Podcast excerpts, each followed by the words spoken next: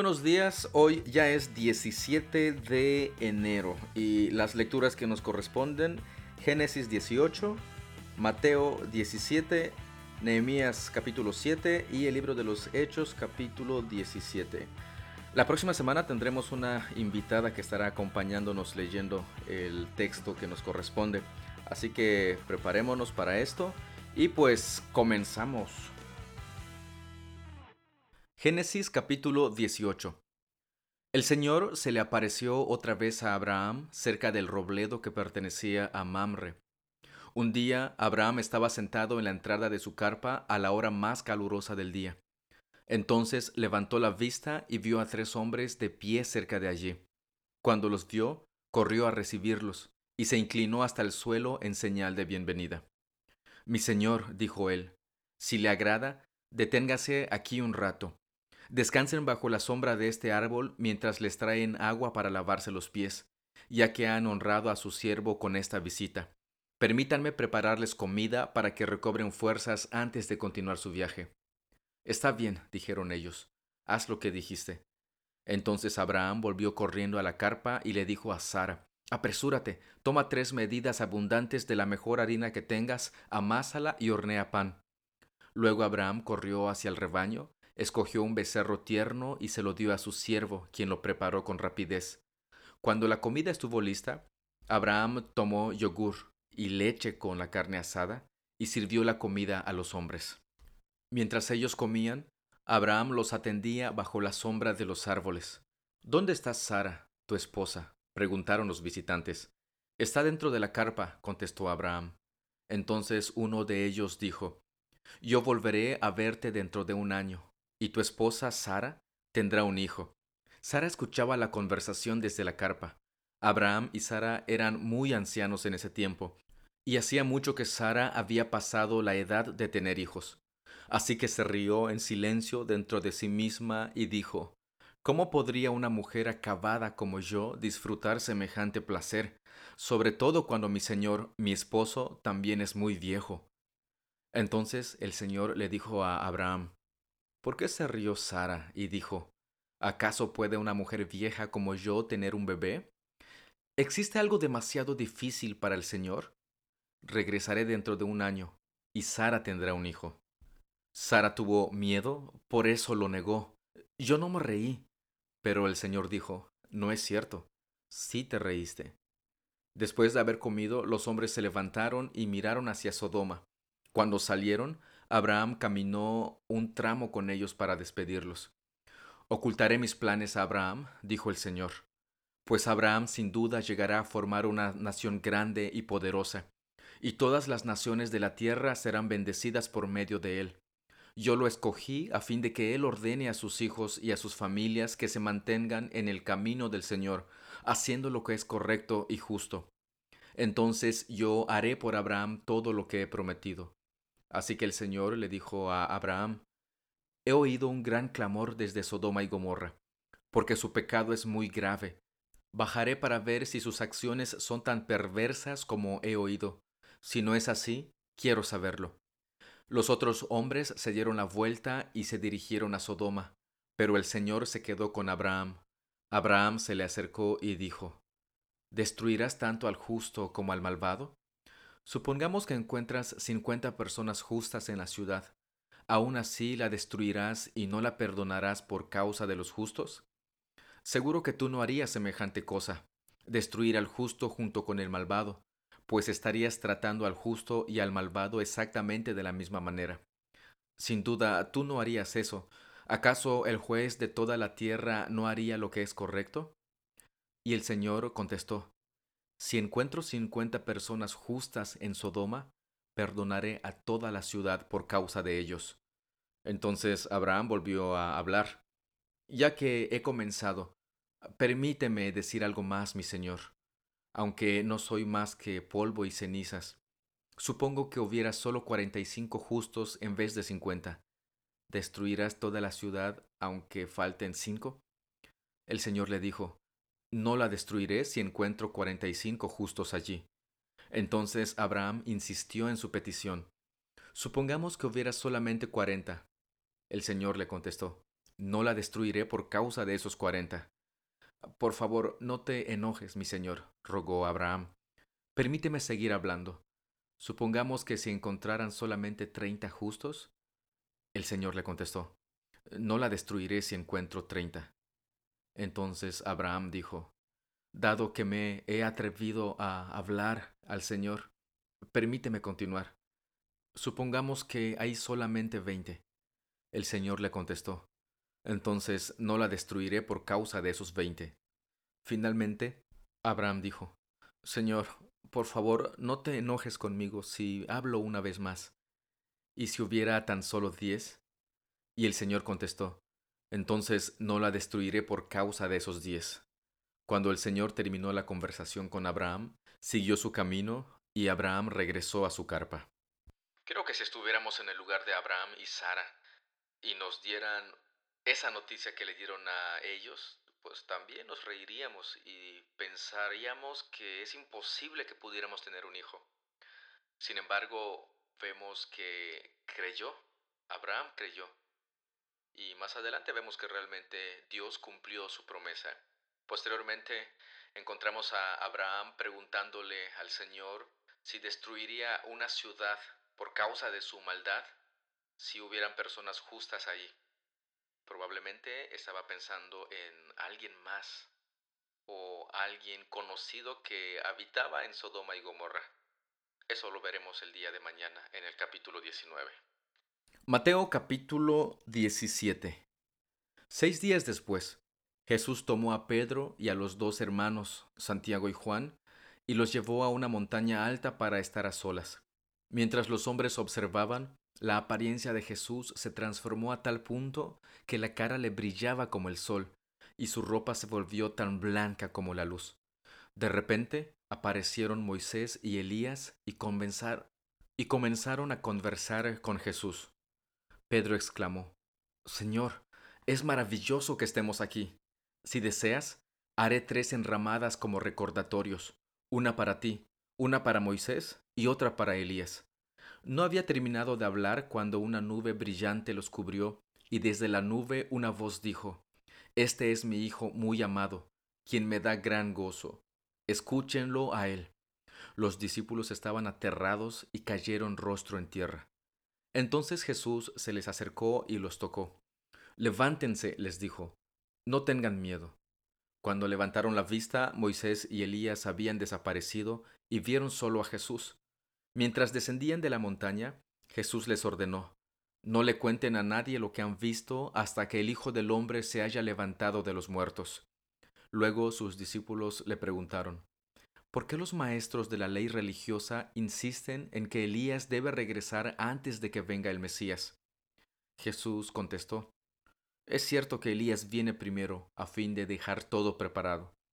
Pero les digo, Elías ya vino, pero no fue reconocido, y ellos prefirieron maltratarlo. De la misma manera, también harán sufrir al Hijo del Hombre. Entonces los discípulos se dieron cuenta de que hablaba de Juan el Bautista.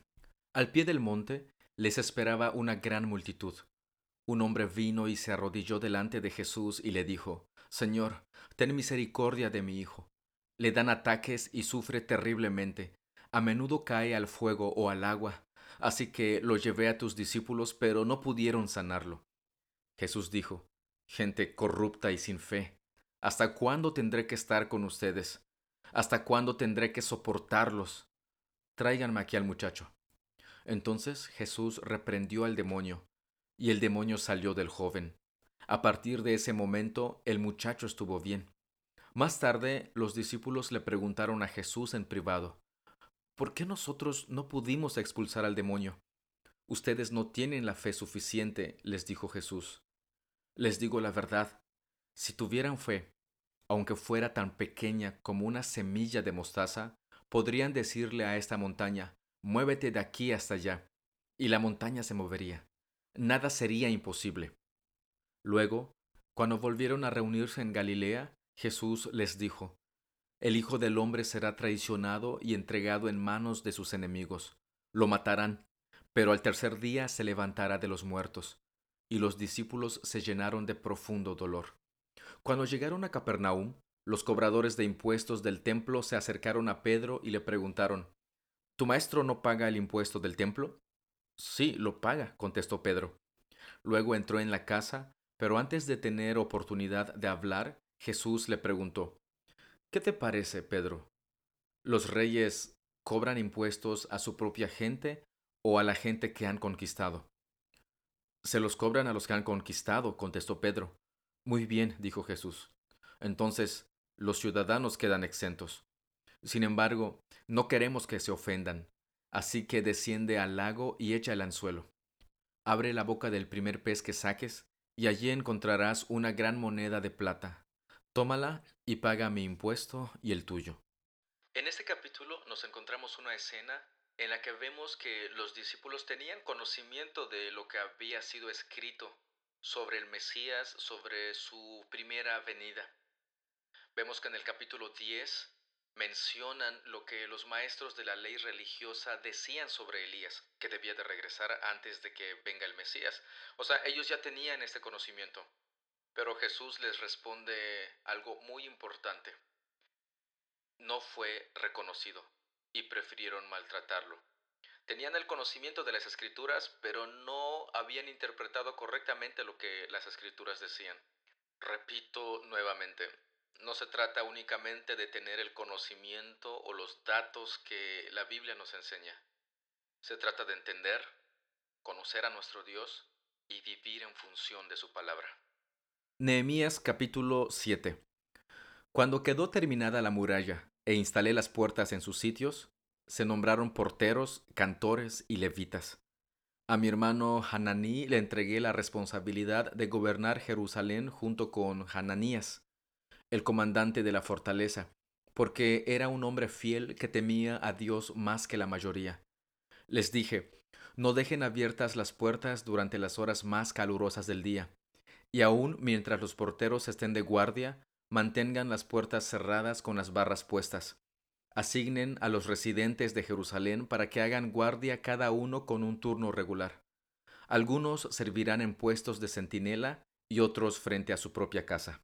En ese tiempo, la ciudad era grande y espaciosa, pero poco poblada y ninguna de las casas se había reconstruido. Entonces mi Dios me dio la idea de reunir a todos los nobles y dirigentes de la ciudad, junto con los ciudadanos comunes, para que se registraran. Yo había encontrado el registro genealógico de los primeros que habían regresado a Judá. Allí estaba escrito lo siguiente. Esta es la lista de los desterrados judíos de las provincias que regresaron de su cautiverio. El rey Nabucodonosor los había desterrado a Babilonia, pero ahora regresaron a Jerusalén y a las otras ciudades de Judá donde vivían originalmente. Sus líderes fueron Zorobabel, Jesúa, Nehemías, Seraías, Reelaías, Nahamaní, Mardoqueo, Bilsán, Mispar, Bigvai, Rehum y Baana. Este es el total de los hombres de Israel que regresó del destierro. La familia de Paros, 2172. La familia de Cefatías, 372. La familia de Ara, 652. La familia de Pahat Moab, descendientes de Jesúa y Joab, 2818. La familia de Elam, 1254. La familia de Satu, 845 la familia de Sakai 760, la familia de Bani 648, la familia de Bebai 628, la familia de Asgad 2322, la familia de Adonicam 667, la familia de Bigvai 2067, la familia de Adin 655, la familia de Ater descendientes de Ezequías, 98. La familia de Hasum, 328. La familia de Besai, 324. La familia de Jora, 112. La familia de Jibar, 95. La gente de Belén y Netofa, 188. La gente de Anatot, 128. La gente de Bed Asmavet, 42 la gente de Kiriamt, Jeriaim, Kafira y Beerot, 743. La gente de Ramá y Jeba, 621. La gente de Migmas, 122. La gente de Betel y Jaí, 123. La gente de Nebo Occidental, 52. Los ciudadanos de Elam Occidental, 1254. Los ciudadanos de Harim, 320. Los ciudadanos de Jericó, 345. Los ciudadanos de Lod, Hadid y Ono, 721. Los ciudadanos de Senaa, 3930. Estos son los sacerdotes que regresaron del destierro. La familia de Jedaías, por la línea genealógica de Jesúa, 973. La familia de Imer, 1052. La familia de Pasur, 1247. La familia de Harim, 1017. Estos son los levitas que regresaron del destierro. La familia de Jesúa y la de Cadmiel, descendientes de Jodavías, 74. Los cantores de la familia de Asaf, 148. Los porteros de la familia de Salum, Ater, Talmón, Acub, Hatita y Sobai, 138. Regresaron del destierro los descendientes de estos sirvientes del templo, Sija, Hasufa, Tabaot, Keros, Siaha, Padón, Levana, Hagaba, Salmai, Hanán, Hidel, Gahar, Reaía, Resin, Necoda, Gazam, Usa, Pasea, Besai, Mehunim, Nefusim, Bakbuk, Hakufa, Arhur, Baslut, Meida, Harsa, Varcos, Císara, Tema, Nesía y Jatifa. Regresaron del destierro los descendientes de estos sirvientes del rey Salomón, Sotai, Hasoferet, Peruda, Haala, Darcón, Hidel, Cefatías, Hatil, Pokeret Hasebaim y Ami. En total, los sirvientes del templo y los descendientes de los sirvientes de Salomón fueron 392 personas. Otro grupo regresó en esos días de las ciudades de Tel Mela, Tel Harsa, Kerub, Adán e Imer. Sin embargo, ni ellos ni sus familias pudieron demostrar que eran descendientes de Israel. Ese grupo incluía a las familias de Delaía, Tobías y Necoda, un total de 642 personas. También regresaron tres familias de sacerdotes, Jabaía, Cos y Barzilaí. Este Barzilaí se había casado con una mujer que era descendiente de Barzilaí de Galaad y había tomado el nombre de la familia de ella. Buscaron sus nombres en los registros genealógicos, pero no los encontraron, así que no calificaron para servir como sacerdotes. El gobernador les dijo que no comieran de la porción de los sacrificios que correspondía a los sacerdotes hasta que un sacerdote pudiera consultar al Señor sobre ese asunto por medio del Urim y el Tumim, o sea, el sorteo sagrado. Así que un total de 42.360 personas regresaron a Judá, además de 7.337 sirvientes y 245 cantores, tanto hombres como mujeres. Llevaron consigo 736 caballos, 245 mulas, 435 camellos y 6.720 burros. Algunos de los jefes de familia dieron ofrendas para la obra. El gobernador entregó a la tesorería mil monedas de oro, cincuenta tazones de oro y quinientas treinta túnicas para los sacerdotes. Los otros jefes dieron al tesoro veinte mil monedas de oro y unas mil trescientas toneladas métricas de plata para la obra. El resto del pueblo entregó veinte mil monedas de oro, alrededor de mil doscientas toneladas métricas de plata y sesenta y siete túnicas para los sacerdotes. Entonces los sacerdotes, los levitas, los porteros, los cantores, los sirvientes del templo y algunos miembros del pueblo se establecieron cerca de Jerusalén. El resto de la gente regresó a sus respectivas ciudades por todo el territorio de Israel. En esta lista que encontramos en Nehemías, así como también los encontramos en la lista que leímos en el libro de Esdras, encontramos a los habitantes de Gabaón. Sí recuerda, ¿verdad?, de ese momento en la historia en el que los gabaonitas engañaron a Josué y a Israel, haciéndose pasar por una nación lejana y lograron que Israel hiciera un pacto con ellos. Bueno, tal fue la bendición que ellos obtuvieron que incluso fueron tomados como parte del pueblo de Israel. Y aquí aparecen sus nombres. Hechos capítulo 17. Más tarde, Pablo y Silas pasaron por las ciudades de Anfípolis y Apolonia y llegaron a Tesalónica donde había una sinagoga judía. Como era su costumbre, Pablo fue al servicio de la sinagoga y durante tres días de descanso seguidos usó las escrituras para razonar con la gente.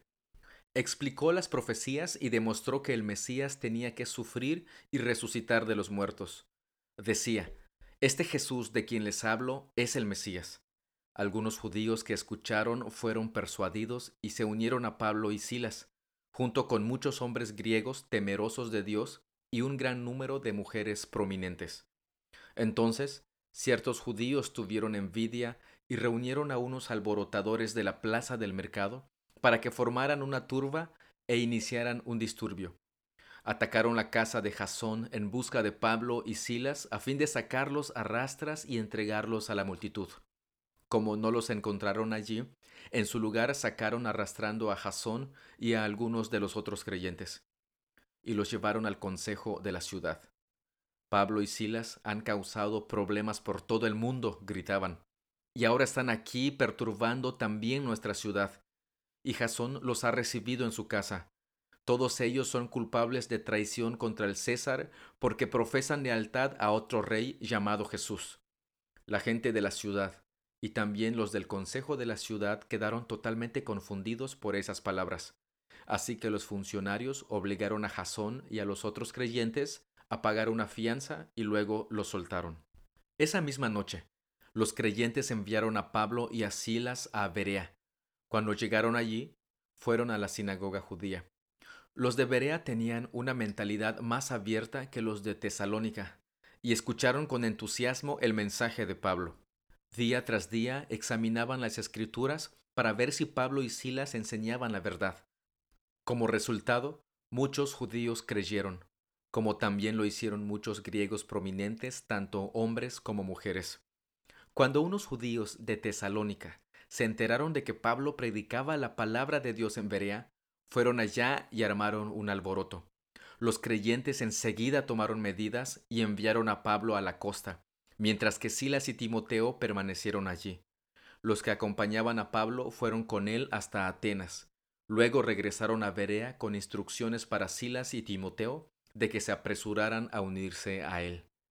Mientras Pablo los esperaba en Atenas, se indignó profundamente al ver la gran cantidad de ídolos que había por toda la ciudad. Iba a la sinagoga para razonar con los judíos y con los gentiles temerosos de Dios, y hablaba a diario en la plaza pública con todos los que estuvieran allí. También debatió con algunos filósofos epicúreos y estoicos. Cuando les habló acerca de Jesús y de su resurrección, ellos dijeron, ¿Qué trata de decir este charlatán con esas ideas raras? Otros decían, parece que predica de unos dioses extranjeros. Entonces los llevaron al concilio supremo de la ciudad. Ven y háblanos sobre esta nueva enseñanza, dijeron. Dices cosas bastante extrañas y queremos saber de qué se trata. Cabe explicar que todos los atenienses, al igual que los extranjeros que están en Atenas, al parecer pasan todo el tiempo discutiendo las ideas más recientes. Entonces Pablo, de pie ante el concilio, les dirigió las siguientes palabras. Hombres de Atenas, veo que ustedes son muy religiosos en todo sentido porque, mientras caminaba, observé la gran cantidad de lugares sagrados, y uno de sus altares tenía la siguiente inscripción. A un Dios desconocido. Ese Dios, a quien ustedes rinden culto sin conocer, es de quien yo les hablo. Él es el Dios que hizo el mundo y todo lo que hay en él, ya que es el Señor del cielo y de la tierra. No vive en templos hechos por hombres, y las manos humanas no pueden servirlo, porque Él no tiene ninguna necesidad. Él es quien da vida y aliento a todo y satisface cada necesidad. De un solo hombre creó todas las naciones de toda la tierra. De antemano decidió cuándo se levantarían y cuándo caerían y determinó los límites de cada una. Su propósito era que las naciones buscaran a Dios, y quizá acercándose a tientas lo encontraran, aunque Él no está lejos de ninguno de nosotros, pues en Él vivimos, nos movemos y existimos. Como dijeron algunos de sus propios poetas, nosotros somos su descendencia. Y como esto es cierto, no debemos pensar en Dios como un ídolo diseñado por artesanos y hecho de oro, plata o piedra. En la antigüedad Dios pasó por alto la ignorancia de la gente acerca de estas cosas, pero ahora Él manda que todo el mundo, en todas partes, se arrepienta de sus pecados y vuelva a Él. Pues Él ha fijado un día para juzgar al mundo con justicia por el hombre que Él ha designado, y les demostró a todos quién es ese hombre al levantarlo de los muertos. Cuando oyeron a Pablo hablar acerca de la resurrección de los muertos, algunos se rieron con desprecio, pero otros dijeron, Queremos oír más sobre este tema más tarde. Con esto terminó el diálogo de Pablo con ellos, pero algunos se unieron a él y se convirtieron en creyentes. Entre ellos estaban Dionisio, un miembro del concilio, una mujer llamada Damaris y varios más. Existe una tendencia a pensar que la fe y la razón no van juntas, pero no es cierto. En este pasaje encontramos al apóstol Pablo razonando con los hombres de Atenas, hombres que eran bastante conocidos por sus filósofos, etcétera, etcétera. Pero fíjese, quiero hacer hincapié y mostrarles lo que encontramos en el versículo 30, cuando el apóstol Pablo está predicándoles a estos hombres. Él dice que en la antigüedad Dios pasó por alto la ignorancia de la gente acerca de estas cosas. Pero fíjese el contenido y el llamado de Dios desde la antigüedad hasta estos tiempos, incluso en los momentos de Pablo. Dice el verso 30 en la segunda parte, pero ahora Él manda que todo el mundo, en todas partes, no dice que acepte a Jesús, sino que se arrepienta de sus pecados y vuelva a Él. Obviamente, para arrepentirse de sus pecados debe de reconocer que es pecador. Y para que sepa qué es lo que eso significa, necesita escuchar el mensaje del Evangelio. Y una vez que él escucha el mensaje del Evangelio, ya está él por tomar una decisión. Creer y arrepentirse o rechazarlo. De esta manera concluimos la lectura del día de hoy. Esperemos que esté notando varias, varios detalles en todos los textos que hemos estado leyendo. He estado señalando algunos, solamente algunos. Hay un montón, un montón, un montón de observaciones que podemos hacerle al texto. Pero queremos animarles a que de manera concienzuda lea estos capítulos y, y toda la Biblia en el momento que usted desee, ya sea escuchando un sermón, en su momento devocional hágalo de esa manera. Pero recuerde que no se trata únicamente de utilizar nuestro superintelecto, sino de pedir primeramente la dirección de nuestro Dios, porque sin Él no podremos entender ni captar correctamente el mensaje que su palabra nos enseña. Vemos en la lectura de Mateo que los judíos en aquel entonces conocían las escrituras, pero sencillamente nunca creyeron en Jesús como el Mesías del que las escrituras que ellos conocían hablaban. Entonces, hermanos, tengamos mucho, mucho, mucho cuidado, seamos diligentes en el estudio de la palabra de nuestro Dios. Y como les mencioné al principio, la próxima semana tenemos a una invitada que nos apoyará en las lecturas que nos corresponden. Así que esté atento a esto y si usted desea apoyarnos, también eh, está invitado.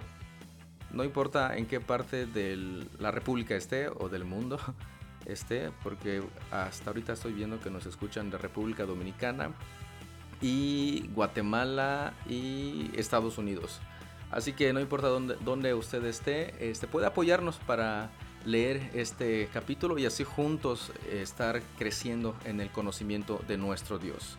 Y pues eh, son estos los avisos de este episodio.